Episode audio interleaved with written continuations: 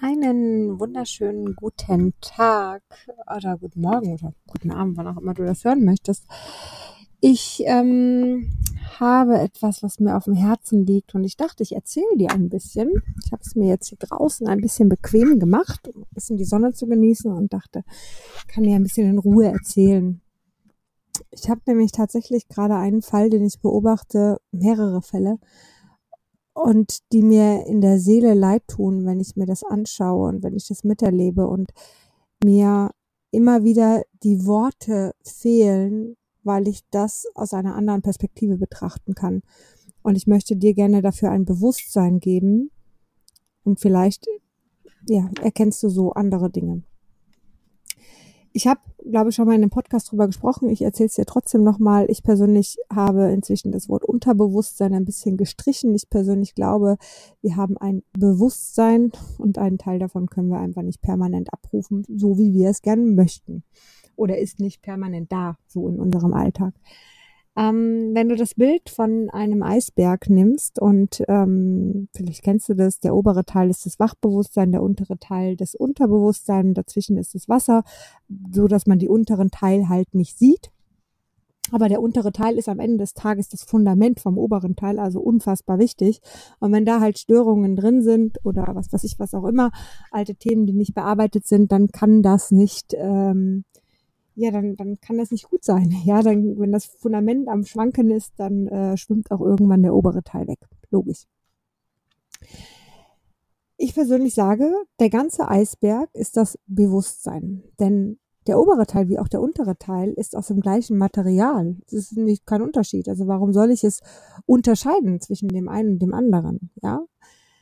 Das Einzige, was ich sage, ist, dass das ähm, das Wasser, was den oberen von unteren Teil trennt, unser Verstand ist. Und der trennt unser Bewusstsein voneinander.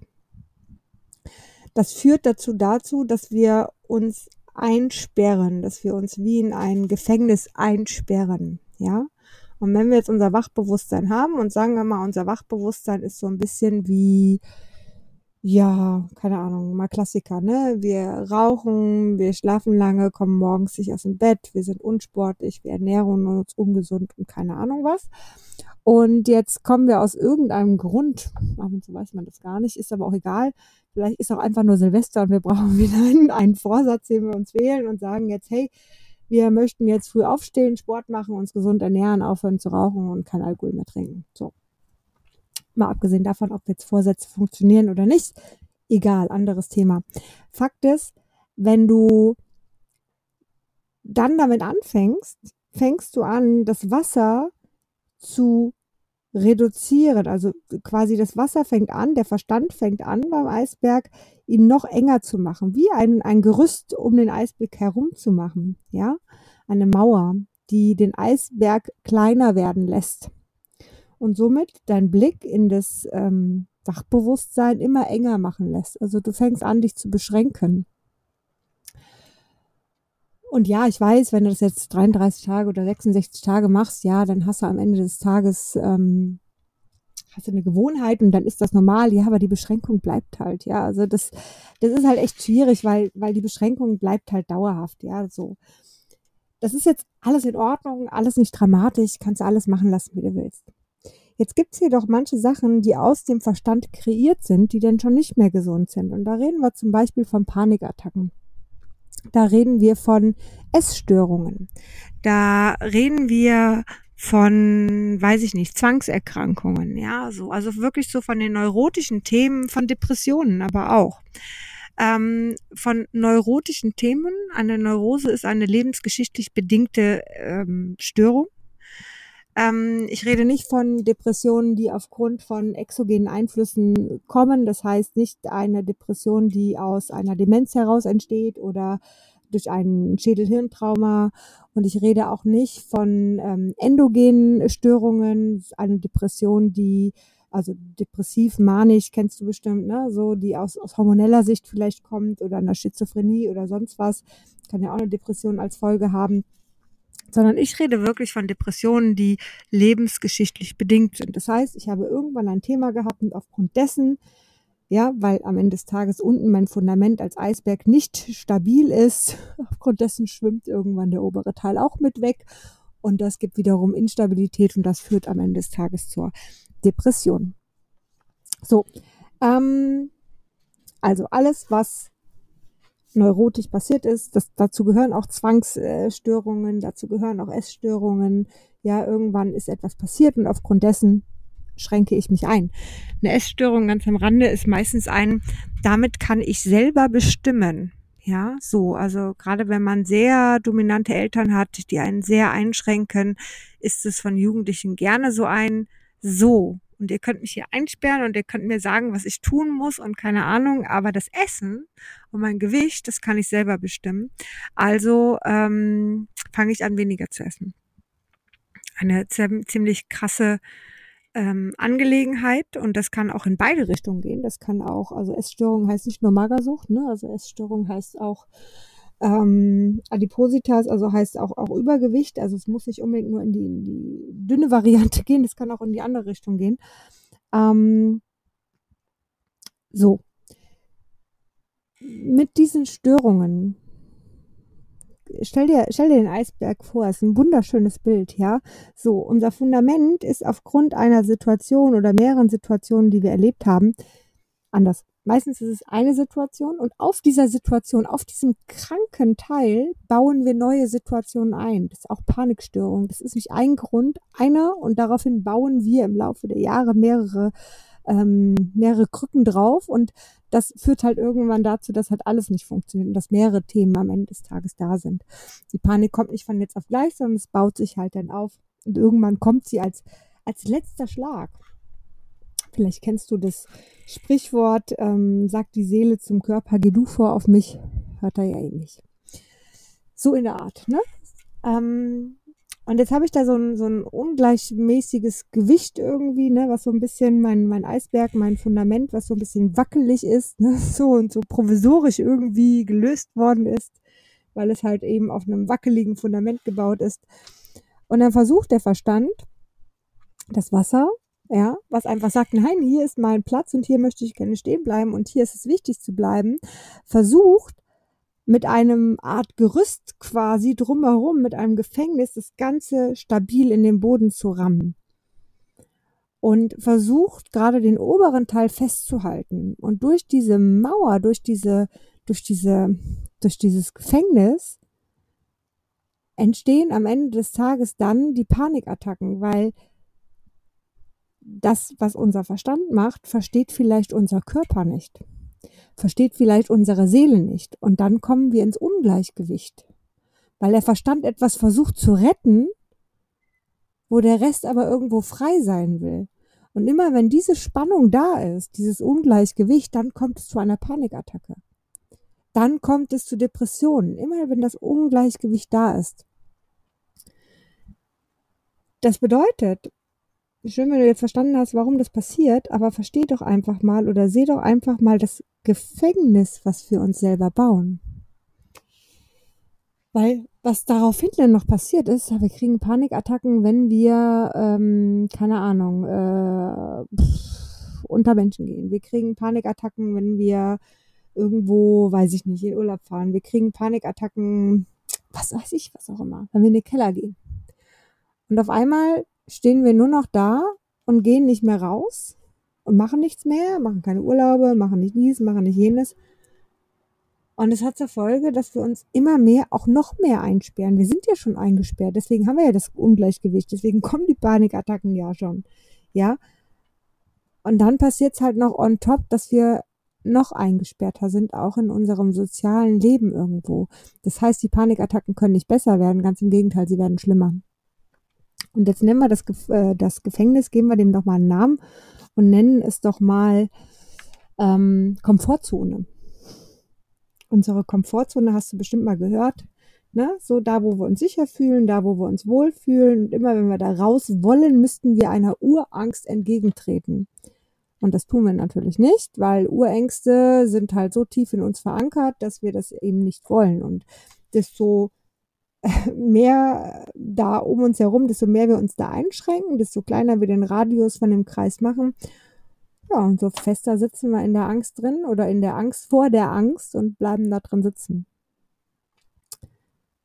Fakt ist, dass ich ehrlich sagen muss, dass ich das ziemlich schwierig finde, mir das anzuschauen. Ich finde es unfassbar schwierig zu sehen, wie die Menschen in ihrer Komfortzone sitzen, die schon unfassbar klein ist und die versuchen, jeden Tag aufs Neue trotzdem durch positive Gedanken das Beste rauszumachen und sich das schönreden.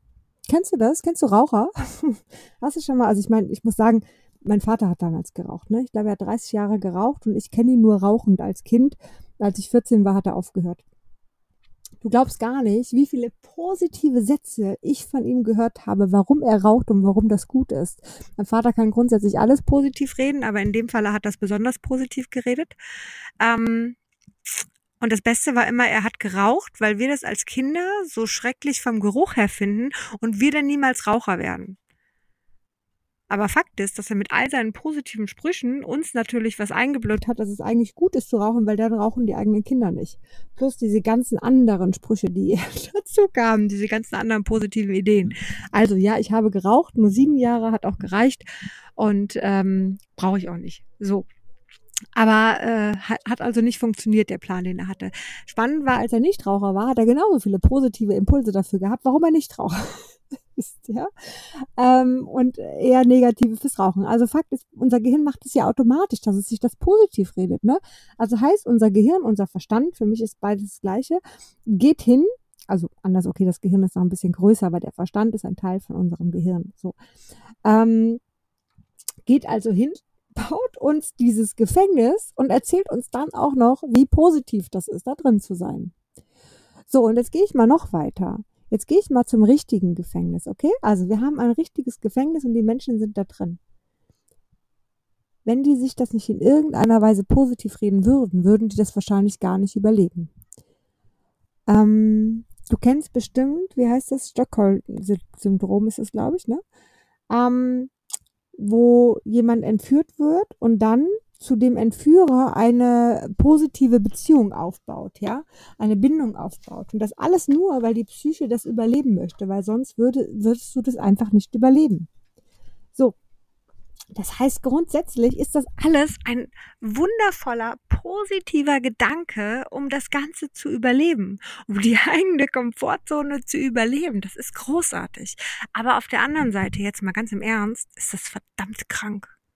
Es ist einfach verdammt krank. Wenn du das aus der Sicht vom ganzen Bewusstsein siehst, ne?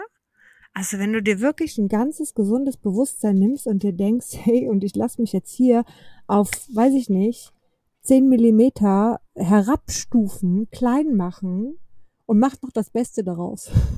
ja? Um das Ganze aber eigentlich nur zu überleben. Überleben. Und schau mal genau, wie die Menschen leben. Sie überleben nur den Tag. Sie reden sich das positiv, deswegen geht's ihnen ja gut, aber sie überleben nur. Aber sie können nicht, und das ist nicht möglich, ihr volles Potenzial leben. Sie können nicht ihr volles Bewusstsein leben. Sie können nicht all das so wahrnehmen, wie es wirklich ist. Sie können eben nur überleben. Sie schauen halt immer nur durch ihre Gitterstäbe. Sie gehen halt immer nur einen kleinen Schritt bis zur bis zur Grenze und sagen dann, nein, danke, mache ich nicht. Es ist ein permanentes Zurückhalten. Es ist ein permanentes Vorsichtigsein. Es ist eine permanente Beschneidung vom Glück und vom eigenen Leben. Ich habe seit heute Morgen die Geschichte von Buddha im Kopf, ne? Und ich finde sie unfassbar interessant. Die Tatsache, dass er eigentlich in so einem beschnittenen Gefängnis leben sollte, ne? Wie sagt man, der Vogel im goldenen Käfig oder sowas, ne? Man ist gefangen im goldenen Käfig. Genau das. Er ist gefangen worden in diesem goldenen Käfig, weil er nur das Gute erleben sollte, weil er nichts Negatives erleben sollte. Ja, weil das unfassbar wichtig war und er ist aber nicht glücklich geworden. Und erst in dem Moment, wo er dann, zwar in dem Moment per Zufall, aber trotzdem, wo er dann das Leid gesehen hat, und gesehen hat, dass er das Leid braucht, um über das Leid ins Glück zu kommen, erst dann hat er sein volles Potenzial leben können. Erst dann ist er komplett bei sich angekommen. All das Leid, was wir erleben, all das, was da ist, ist da, damit wir am Ende des Tages in das Glück kommen, damit wir das Potenzial erleben. Das heißt, diese, ach, ich darf nicht fluchen, ich will auch gar nicht fluchen, aber diese Grenze von diesem, von, von dieser Komfortzone ist am Ende des Tages dafür da, dass wir den Schmerz dieser Grenze führen, damit wir in das, in die Weite kommen hey, wir alle wollen frei sein. Ne? So, wir regen uns über Corona-Maßnahmen auf und sonst was, weil wir frei werden wollen. Ich habe mich während dieser ganzen Corona-Zeit keinen einzigen Tag an meiner Freiheit beraubt gefühlt. Ich habe mich auch während der Quarantänezeit, weil wir ja Corona hatten, in, an keinem einzigen Tag irgendwie meiner Freiheit beraubt gefühlt. In keiner Situation. Aber das ist das, was die Leute erzählen. Ob es die Maßnahmen sind oder ob es tatsächlich auch die Quarantäne ist, wie schlimm das ist. Ja, und kaum sind sie in Quarantäne, fühlen sie sich total schlecht. Das hat aber nichts mit dieser Situation zu tun. Das hat was damit zu tun, dass du grundsätzlich nicht deine Freiheit lebst. Und jetzt kommt der Tropfen Wasser auf den heißen Stein und dann fühlst du dich im Ende, am Ende des Tages schlecht. Es ist der Tropfen auf den heißen Stein, der das Fass zum Überlaufen bringt. Und das ist das Problem, warum die Leute sich eingeschränkt gefühlt haben.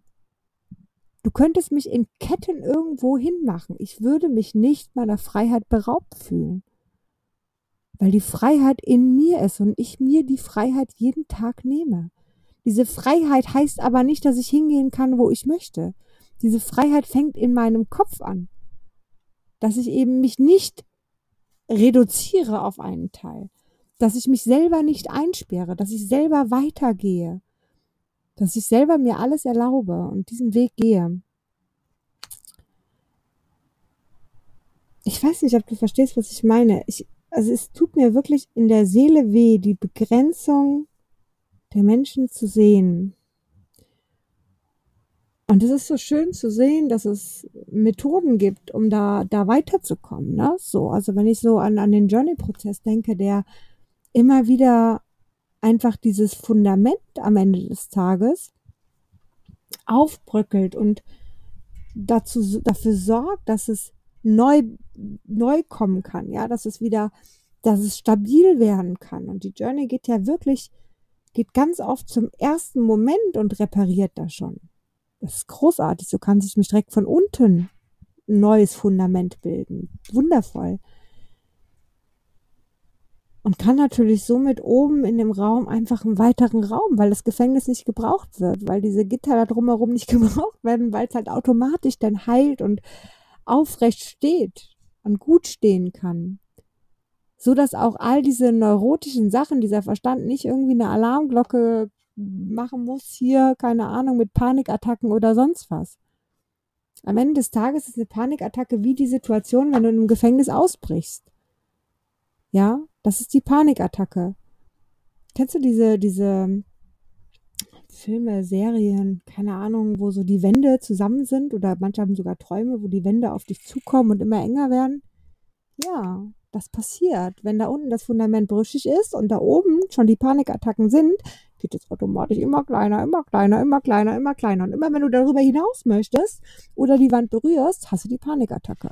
Also gehst du wieder drei Schritte zurück. Es sind aber nicht nur Panikattacken. Es ist ja auch die Essstörung. Die Essstörung, die einfach die, die Komfortzone so klein werden lässt, so eng werden lässt. Und es ist wirklich echt schwer. Das Thema, dass die Menschen merken, da ist was, dass sie etwas verändern wollen, dass sie den Weg gehen wollen, dass sie bereit sind. Aber aufgrund dessen, da ist es nämlich eben die Kontrolle, Kontrolle nicht abgeben. Ja, es ist dieses zwanghafte Kontrolle behalten. Ja, weil ich durfte als Kind ja nie kontrollieren und ich wurde kontrolliert und durfte nur das machen, was andere sagten. Das bedeutet, ich habe jetzt die Kontrolle und die gebe ich unter keinen Umständen ab. Ob es zu viel Essen ist oder zu wenig Essen. Ich habe die Kontrolle und ich behalte die Kontrolle, ob es übergeben ist oder nicht, Bulimie oder sonst was. Ja, so. Ich behalte die Kontrolle. Das heißt, das ist am Ende des Tages das, ähm, am Ende des Tages das, das Gerüst. Ja, die Gitterstäbe, das sind die Kontrolle. Und auch da, die Kontrolle geht immer tiefer zu, immer tiefer zu, immer tiefer zu. Was der Körper macht, ja, ob er zunimmt oder abnimmt, das ist nur, das ist eine Nebensache. Das ist das Ungleichgewicht, was sich eben auch auf einer körperlichen Ebene zeigt. Aber am Ende des Tages ist es die Kontrolle auf jeden Fall festhalten, egal was, das Gerüst auf jeden Fall festhalten. Und dann kommt das Spannende, aber irgendwie will man ja da raus. Aber nur dann, wenn ich weiterhin das Gerüst festhalten kann. Das ist so ein bisschen wie Achterbahn fahren. Aber sich, kennst du das bei der Achterbahn sind ja meistens, wenn du da drauf gehst, sind solche, solche Abstandshalter, weißt du, dass du nicht auf die Schienen fällst, ne? So, auch so Stangen, wo du einfach, ja, damit du, als Schutz, wenn du halt wartest, ja, auf die nächste Bahn. So, wie als ob du dich daran festhältst und gleichzeitig willst, dass die Achterbahn fährt. Ja, funktioniert nicht. Bleibst du halt eben stehen. So. Du kannst nicht ein Problem, und das ist egal, ob es Panikattacken, Depressionen oder egal was das ist, alles das gleiche Konstrukt. Du kannst es nicht auf die gleiche Art und Weise lösen, wie es entstanden ist. Denn die, die Essstörung ist durch die Kontrolle, Kontrolle behalten entstanden. Und du kannst nicht, wenn du die Kontrolle behältst, diese Essstörung lösen. Das funktioniert nicht. Es geht nicht. Du musst die Kontrolle abgeben, damit du die Essstörung lösen kannst. Komplett. Komplett. Erst wenn du das kannst, erst wenn du gelernt hast, dich komplett voller Vertrauen hinzugeben, erst dann ist die Essstörung weg. Und falls du gerade eine Essstörung hast, denkst du dir wahrscheinlich, das kann ich nie. Kannst du. Kannst du definitiv. Und wenn du es nicht kannst, weil du dich zu sehr kontrollierst in so einem Prozess zum Beispiel, dann gibt es unfassbar tolle Mittel, die immer mehr auch tatsächlich von Psychiatern, Psychologen getestet werden, in Studien gemacht werden, die es aber auch auf anderen Kontinenten äh, frei verfügbar gibt mit einer tollen ähm, Begleitung, wo du es schaffst, wirklich in einer guten Begleitung unterstützt zu werden, um einmal die Kontrolle wirklich abzugeben. So ein bisschen wie so ein Fallschirmsprung. Der verändert übrigens auch Menschen. Warum? Weil sie die Kontrolle komplett abgeben. Das ist bei einer Panikstörung übrigens gleich. Die halten auch fest. Aber die halten am Kern fest. die kommen ja nicht da. Die kommen ja nicht zur Komfortzone, zum Rand, weil das, da ist ja immer dann die Panikattacken. Das heißt, sie halten sich im Kern einfach nur fest und wollen dann da gleichzeitig rausspringen. Geht nicht. Hält sich ja weiterhin fest. An der Sicherheit. Es gibt keine Sicherheit. Es gibt einfach keine Sicherheit.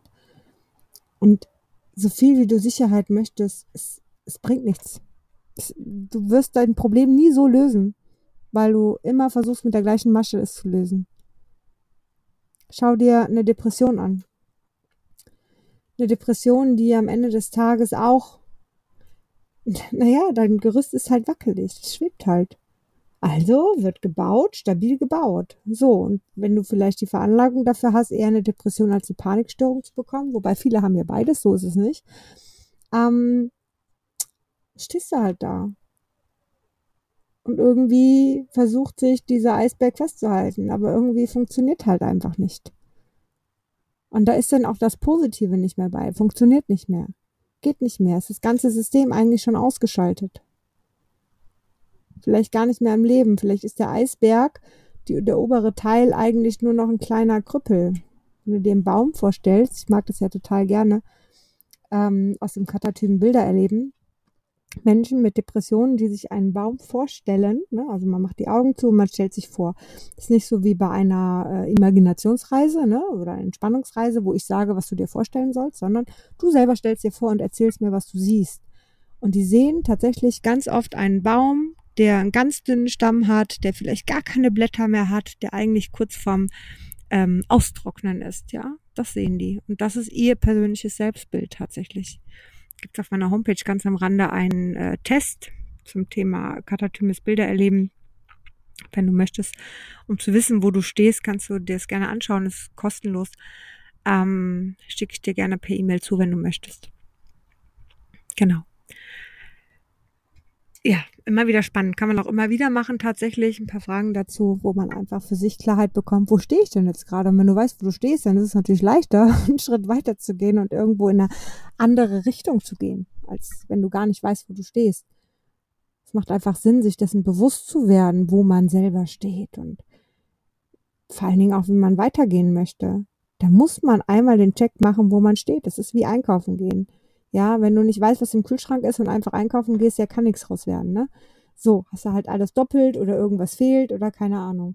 Wenn du aber vorher mal in den Kühlschrank geguckt hast und dir klar bist, ach guck mal hier, Milch und Eier brauche ich, aber äh, Butter habe ich noch genug, dann weißt du besser, was du kaufen kannst. Und so, ist das auch mit deinem Selbstbild, ja?